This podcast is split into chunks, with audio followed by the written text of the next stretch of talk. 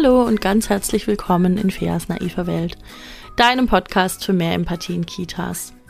Mein Name ist Fea Finger, ich bin stellvertretende Einrichtungsleitung, Kindheitspädagogin und Fortbildnerin für pädagogische Fachkräfte in Kindertageseinrichtungen.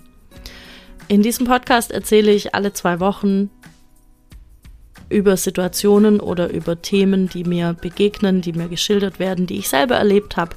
Ganz viele davon habe ich leider auch selber erlebt. Ähm, und ich versuche eben darzustellen, was an diesen Situationen nicht so gut läuft und wie wir es besser machen könnten, wenn wir einfach ein bisschen reflektieren würden, wenn wir einen Haufen Empathie da oben draufsetzen würden für unser Gegenüber, möge es alt oder jung sein, völlig egal. Ähm ja, und wie wir dann eben mit Reflexion und mit unserem geballten Fachwissen, das wir ja haben, oder dass wir uns noch besorgen können in Podcasts oder auch aus Büchern, wie wir dann diese ganzen Situationen irgendwie besser hinkriegen. In dieser Woche möchte ich nochmal über das Thema Eingewöhnung sprechen. Ich habe zur, hab zur Eingewöhnung immer mal wieder in einzelnen Folgen was gesagt. Es gibt eine Folge, da geht es ganz, ganz konkret um meine fünf Tipps für eine gelungene Eingewöhnung, an die ich mich selbst halte und die mir immer ganz gut helfen.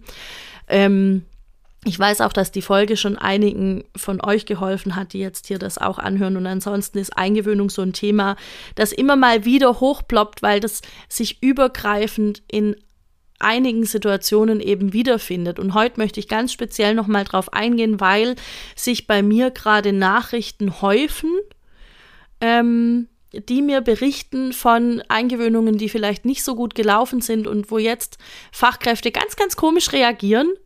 Und da möchte ich, da möchte ich ein bisschen was dazu sagen vielleicht. Ähm, genau, so.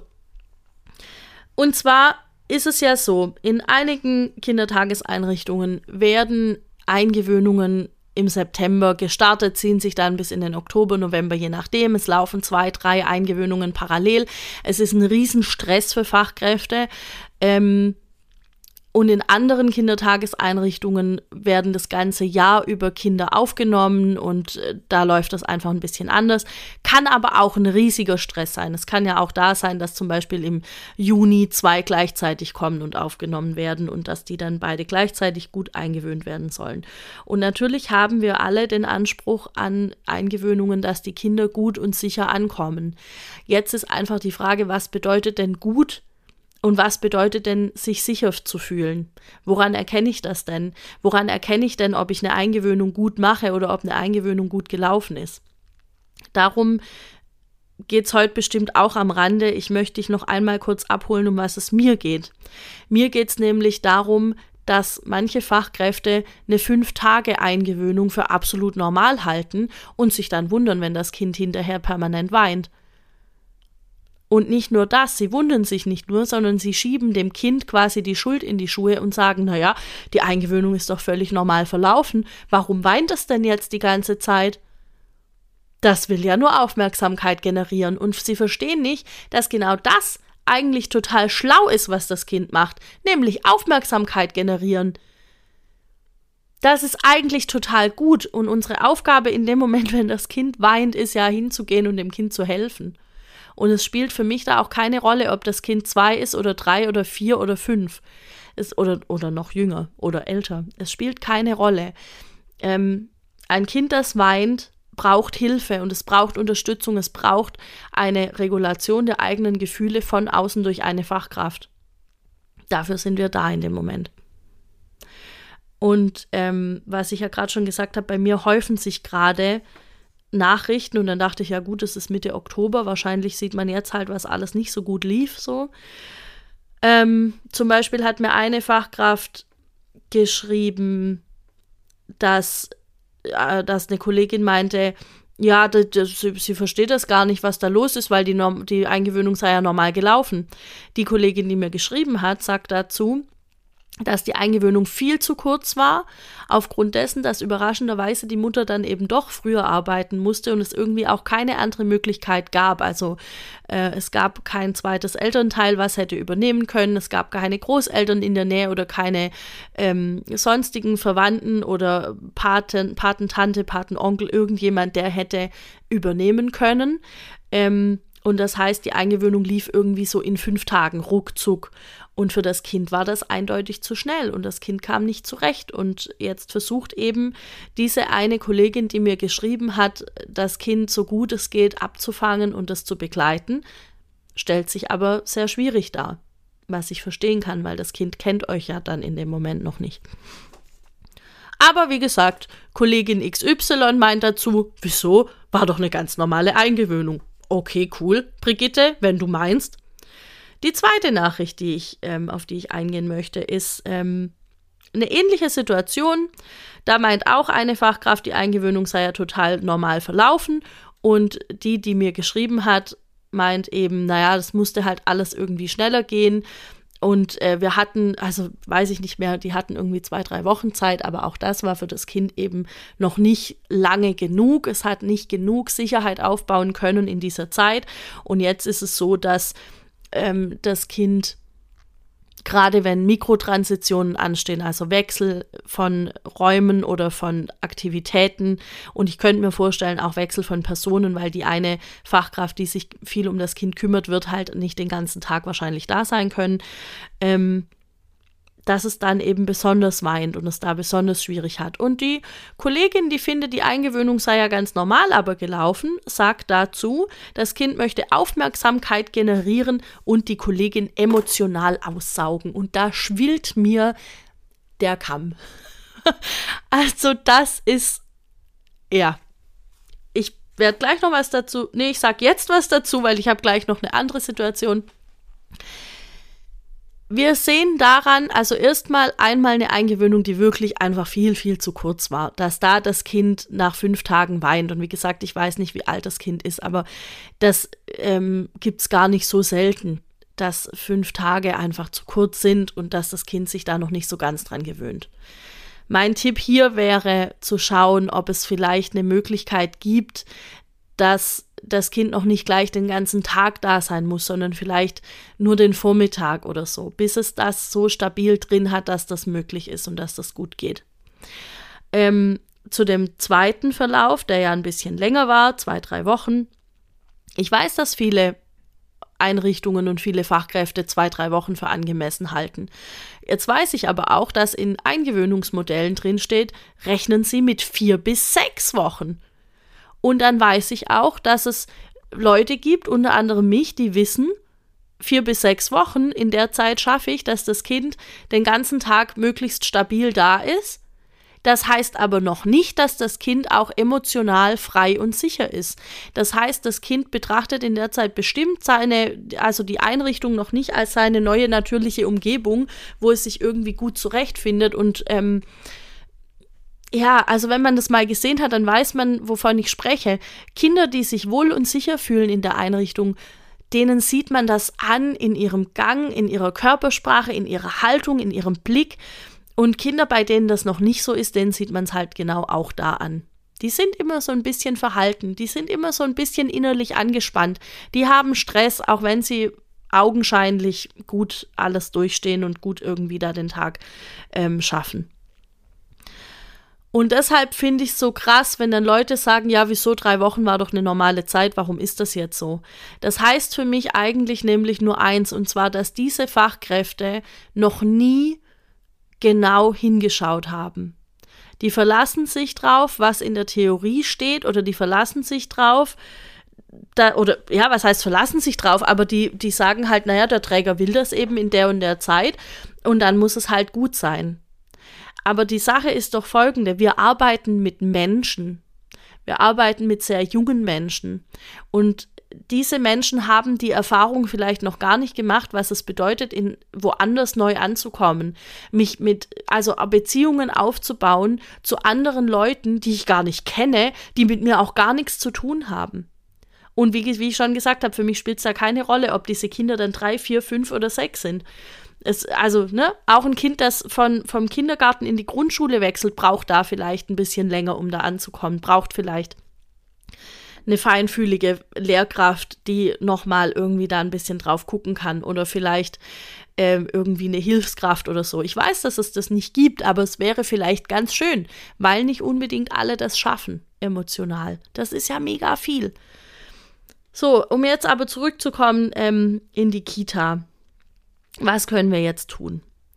Ich finde, wichtig ist, das zu thematisieren. Also nicht erst dann, wenn es eben gerade schon schwierig läuft, sondern auch davor. Das heißt, wenn dir das auffällt und du hörst meinen Podcast, das heißt, ich bin mir ziemlich sicher, dass dir das auffällt, dann kannst du davor immer mal schon bei anderen Eingewöhnungen sagen, hey, guck mal, jetzt erkenne ich richtig gut, dass das Kind angekommen ist, weil jetzt fühlt sich hier irgendwie lebendiger ähm, es, es bewegt sich jetzt freier hier. Siehst du das auch? Das war letzte Woche noch nicht so.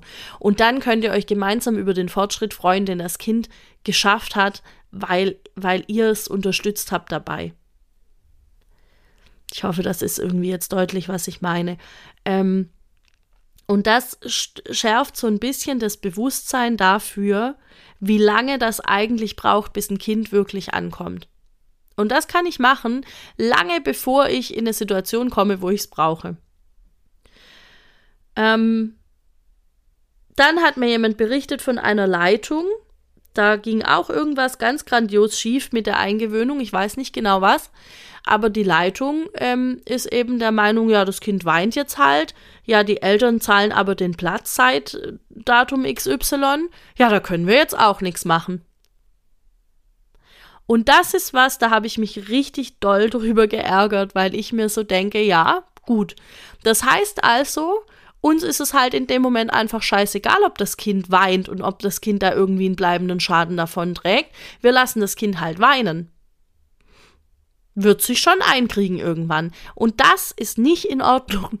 Ja, also das ist einfach nicht in Ordnung. Steht euren Leitungen da bitte auf die Füße und wenn du Leitung bist, steht dir selbst auf die Füße und sagt deinem Träger, so arbeiten wir nicht mehr. Wir können schon da was tun. Wir können sagen, Freunde der Sonne, wir sind die Fachkräfte, wir wissen, wie Eingewöhnungen zu laufen haben und wir können so nicht arbeiten. Und ich weiß, es gibt es gibt Einrichtungen und es gibt, es gibt Vorgaben, die müssen sich äh, äh an diese Vorgaben halten. Da heißt es dann, bis Stichtag XY müssen alle Plätze voll belegt sein und alle Kinder müssen da sein. Und dann kommt das zustande, dass eben Kinder im Akkord eingewöhnt werden, was aber ja nicht wirklich eine Eingewöhnung beinhaltet, sondern äh, ein, ja, die sind jetzt halt auch da. Das ist ja aber keine Eingewöhnung.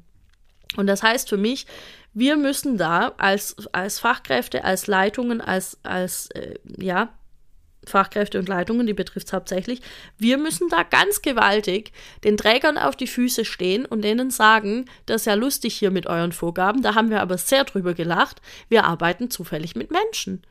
Und das und das ist an der und der Stelle nicht tragbar. Und wenn das eine, eine Vorgabe ist, die von irgendwelchen höheren politischen Kreisen kommt, dann müssen wir denen auf die Füße stehen und sagen, das ist ja lustig, da haben wir sehr gelacht. Das klappt nicht aus folgendem Grund. Da kann man den kommunalen PolitikerInnen E-Mails schreiben und denen das sagen. Das geht. Und was man noch machen kann, und dafür möchte ich sehr plädieren, ist folgendes. Man kann Gewerkschaften beitreten oder einem Kita-Fachkräfteverband. Und mich hat das ein bisschen erschreckt in der letzten Woche, dass es ganz viele gibt, die noch gar nichts gehört haben davon, dass es Fachkräfteverbände gibt. Ich weiß nicht genau, woran das liegt. Ähm, es gibt mittlerweile in fast jedem Bundesland einen Fachkräfteverband.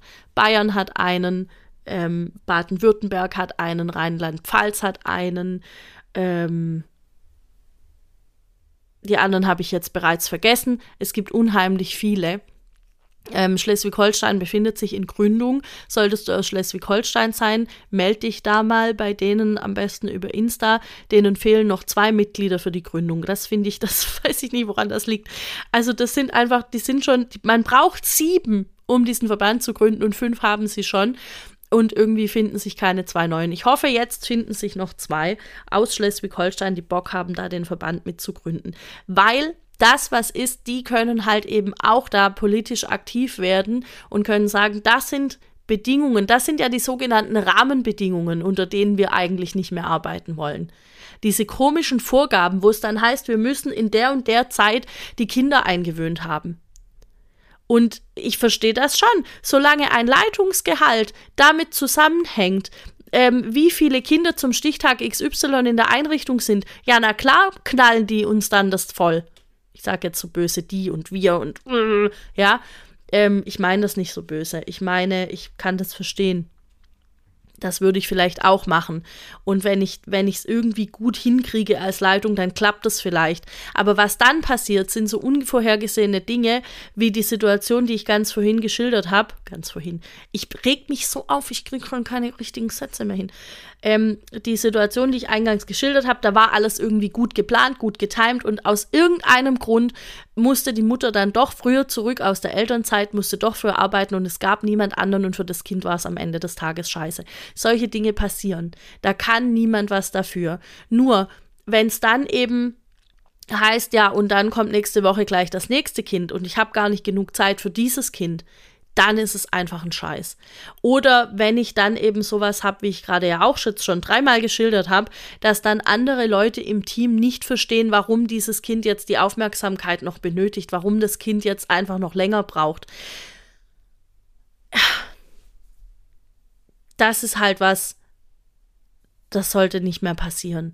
Und ich weiß, das sind jetzt zwei verschiedene Sachen. Das eine sind quasi Vorgaben und Regelungen von außen und das andere ist das Selbstverständnis, das Fachkräfte haben für Eingewöhnung oder für ihren Job.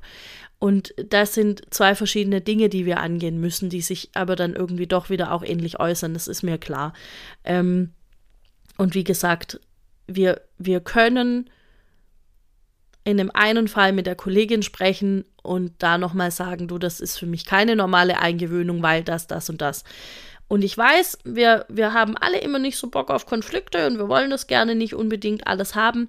Ähm, und ich plädiere sehr dafür, die Sache von der Person zu trennen. Also wenn eure Kollegin eben sowas sagt, dann weil sie diese Erfahrung noch nicht gemacht hat oder weil sie das halt in dem Moment wirklich so, so sieht, weil sie wirklich von außen das vielleicht auch nicht verstehen kann, warum das sich so zieht oder warum das so lange dauert. Ähm, und da finde ich, müssen wir wirklich auch ein bisschen vehement sein und in dem Moment, wenn irgendjemand sagt, ja, da muss das Kind jetzt halt durch oder ja, warum verwöhnst du denn das Kind auch so viel, ist ja klar, dann würde ich auch weinen, da dann unsere Dinge parat haben und ganz klar sagen, schau her, äh, ich erkenne an dem, dem, dem, dem, dem Signal, dass das Kind sich noch nicht wohlfühlt. Ich möchte, dass das Kind so wenig Stress wie möglich hier hat und deshalb kümmere ich mich darum. So, ähm, und manchmal hilft es auch darauf zu verweisen, dass eine Eingewöhnung von außen manchmal viel einfacher aussieht, als sie sich anfühlt, wenn man sie macht. Ich weiß nicht, ob das eine Erfahrung ist, die du mit mir teilst. Ähm, ich hatte manchmal schon Eingewöhnungen, bei denen ich genau gewusst habe, von außen sieht das jetzt irgendwie aus, als würde ich da einen Mordsbohai veranstalten. Aber von innen, also von, von, von mir und dem Kind aus, hat sich's einfach noch ganz wackelig angefühlt. Und da hilft es, Dinge manchmal zu versprachlichen und den Leuten zu sagen, weißt du, für mich fühlt sich's noch wackelig an und deshalb mache ich das noch so. Wir haben da jetzt keinen Stress. Ähm, ich festige jetzt das Kind nochmal. Ich gehe nochmal einen Schritt zurück. Ähm, und wenn ich die Zeit habe, das vielleicht noch als Tipp am Rande. Ich glaube, es steht in ungefähr allen Eingewöhnungsmodellen drin. Wenn ich merke, das Kind schafft es noch nicht ohne die Hauptbezugsperson, die die Eingewöhnung begleitet. Wenn ich merke, das Kind schafft es noch nicht, dann einen Schritt wieder zurückgehen. Für, für meinen Geschmack, von dem, was ich mitbekomme, wird das viel, viel, viel zu wenig gemacht. Es wird als, als ein Rückschritt, der sich nie wieder ausbügeln lässt, gesehen, wenn man einfach die Hauptbezugsperson des Kindes wieder zurückholt. Und das ist ja Quatsch. Das würde doch nicht, also würde doch nirgends so stehen, wenn, also nein, anders. Das, das Kind wird sich da nicht dran gewöhnen, dass jetzt die Mama oder der Papa wieder dabei sind. Weil das ist so ein Argument, das dann oft kommt. Ja, aber wenn ich jetzt zurückgehe, dann gewöhnt sich das Kind daran. Nein, das Kind wird sich nicht daran gewöhnen. Das würde ja sämtlichem Explorationsverhalten im Wege stehen. Wenn sich das Kind daran gewöhnen würde, würde es niemals ausziehen, um die Welt zu entdecken. Also ausziehen im Sinne von, ich bin jetzt alt genug, ich suche mir eine eigene Wohnung wenn sich's daran gewöhnen würde. Kinder streben nach Autonomie, Kinder wollen selbstständig werden, die wollen ihre Dinge regeln, die wollen lernen, die wollen losgehen und irgendwas bewegen in der Welt. Die Basis ist aber immer das Entscheidende. Und solange ich als Fachkraft noch nicht die Basis sein kann für das Kind, von der, es, von der aus es losgeht und einfach nur mal die Welt entdeckt, in der es sich befindet, ähm, solange ich das nicht sein kann, muss ich mir da jemanden dazu holen, der oder die das sein kann. Und das sind dann in dem Fall die Eltern. Ähm, genau. Das, da gibt es abschließend nichts mehr weiter dazu zu sagen. Also, das ist eigentlich total logisch. Das mal nur am Rande, falls du da noch einen, einen Satz irgendwie gebraucht hast dafür. So, und das zweite ist wirklich, was ich langsam nicht mehr hören möchte, ist dieses, ja, wir können da nichts machen. Ja, doch, wir können da was machen. Den Leitungen auf die Füße treten, den Trägern auf die Füße treten und den kommunalen PolitikerInnen auf die Füße treten. Das wird natürlich nicht, die werden, der, der, der, die Bürgermeisterin wird natürlich nicht sagen, oh, Frau Müller-Meyer-Schmidt, Mensch, das ist ja tolle, dass Sie mir das jetzt hier mitteilen. Das werden die nicht sagen. Die werden sagen, ja, aber die Gelder, ja, aber die Plätze, ja, aber wir müssen da. Ich glaube, dass es da oft noch viel mehr Spielräume gibt. Und natürlich hängt das viel davon ab, wer jetzt da gerade das Sagen hat. Äh, und äh, auf der anderen Seite hängt es davon ab, wie möchte ich denn arbeiten. Das heißt, wenn ich merke, mein Träger zieht nicht mit, ja, tschüssen. Einfach. Da habe ich doch keine Veranlassung, da zu bleiben. Ich möchte eine gute Arbeit leisten. Ich möchte qualitativ hochwertige Arbeit leisten. Und wenn ich das bei einem Träger nicht kann, weil die von ihren komischen Denkweisen nicht wegkommen oder von ihren komischen Vorschriften, ja, da hilft doch nichts mehr. Dann gehe ich halt woanders hin. Ah, das ist so ein, so ein himmelschreiendes Thema. Es regt mich einfach auf. Ich hoffe, ich habe das jetzt alles so gesagt, ähm, wie ich das wollte. Ich weiß, manchmal klingen die Dinge, die ich sage, total einfach. Und manche denken sich vielleicht, oh ja, fair, klar, wenn das so einfach wäre, würden wir es alle machen. Leute, der Podcast heißt nicht umsonst naive Welt. Ich bin der festen Überzeugung, wenn wir es denken können, dann ist es möglich. Vielleicht nicht in dem nicht genau so in allen Kleinigkeiten, wie ich es jetzt beschrieben habe. Aber ich bin mir sicher, du wirst für dich und für deine Situation eine Lösung finden, ähm, wenn du losgehst und rauskommst aus dem, ja, aber wir können da nichts machen. Und wenn du das auch nicht als Antwort akzeptierst. Es waren jetzt in den letzten Wochen drei wundervolle Fachtage, an denen ich sprechen durfte und mit dabei sein durfte und Workshops machen durfte. Das war einfach ganz toll. Einer dieser Fachtage war ähm, vor zwei Wochen am 6. Oktober in Freiburg, der Fachtag zur Kita-Revolution. Ich hatte darüber, glaube ich, so ein bisschen schon erzählt hier.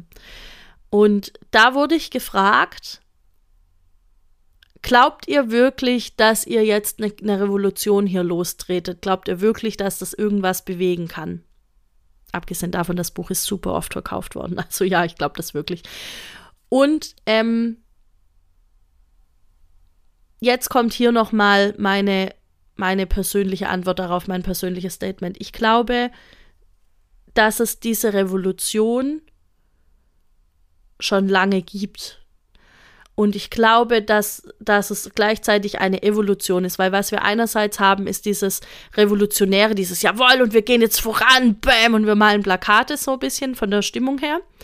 Und das andere ist das, dass wir einen richtig langen Atem brauchen, um Veränderungen hervorzubringen. Das, wird, das geht alles nicht hoppla hopp. Das dauert ein bisschen. Deshalb ist es auch Evolution. Deshalb finde ich schön, dass auf dem Buch der Kita-Revolution, dass er in Klammern steht und es ist halt trotzdem da und es haut rein, ja. So.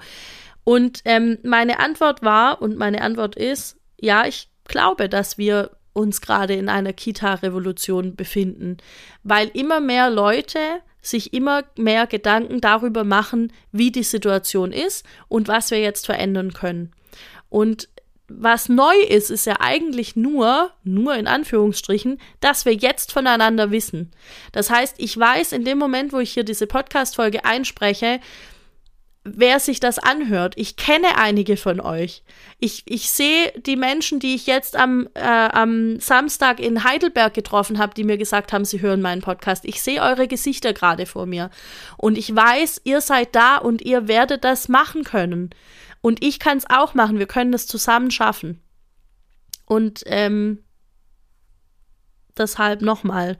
Der Podcast heißt nicht umsonst naive Welt, aber ich weiß, dass wir alle hier sind, um um was zu verändern und um eben diese komischen Aussagen nicht mehr zu akzeptieren. Und auch das bedeutet für mich Kita-Revolution. Zu sagen, machen wir nicht mehr. Unter den Umständen, unter den Vorgaben äh, können, können wir keine Qualität hervorbringen. Nein, vielen Dank, das klappt nicht. Und dann ist es jeder Einzelnen und jedem Einzelnen überlassen, wie lange man die, die Umstände in der einzelnen Kita mitträgt oder wenn man sagt, ja, das reicht mir jetzt, vielen Dank auch, dann gehe ich mal lieber woanders hin.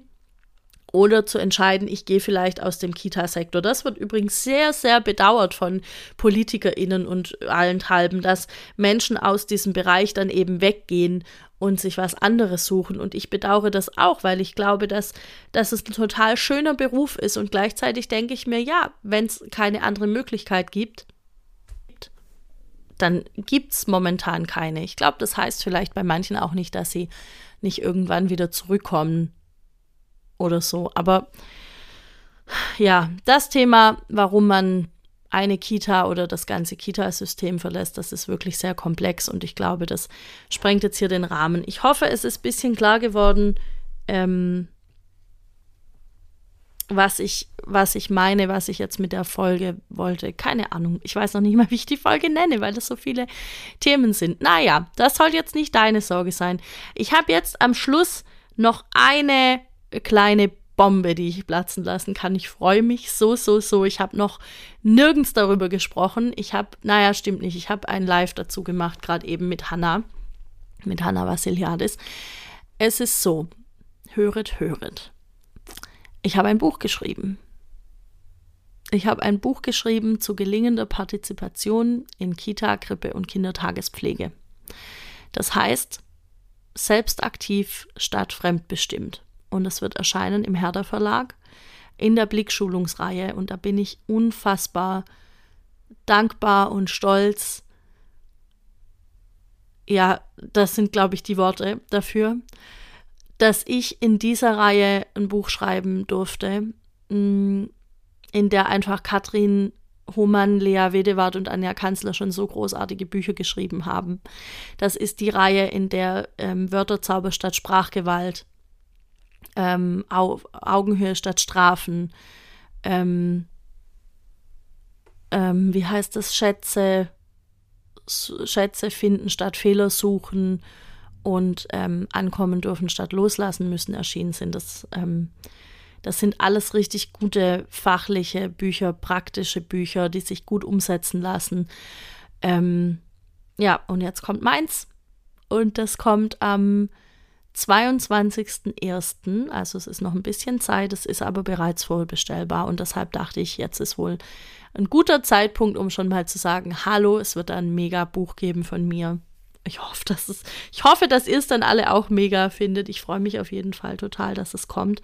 Und am gleichen Tag wird von Hanna Vassiliadis ein Buch erscheinen, auch im Herder Verlag. Und zwar in einer anderen Reihe und in der Reihe, in der Hergen Sasses Buch auch erschienen ist. Und Hannas Buch heißt Glücklich in der Kita? Fragezeichen.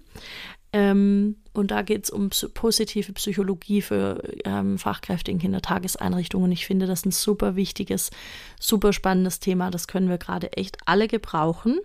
Und auch das Buch ist bereits vorbestellbar und wir werden wahrscheinlich an dem Tag auf Insta live gehen oder keine Ahnung, irgendwie eine Release-Party machen. Ich weiß es noch nicht.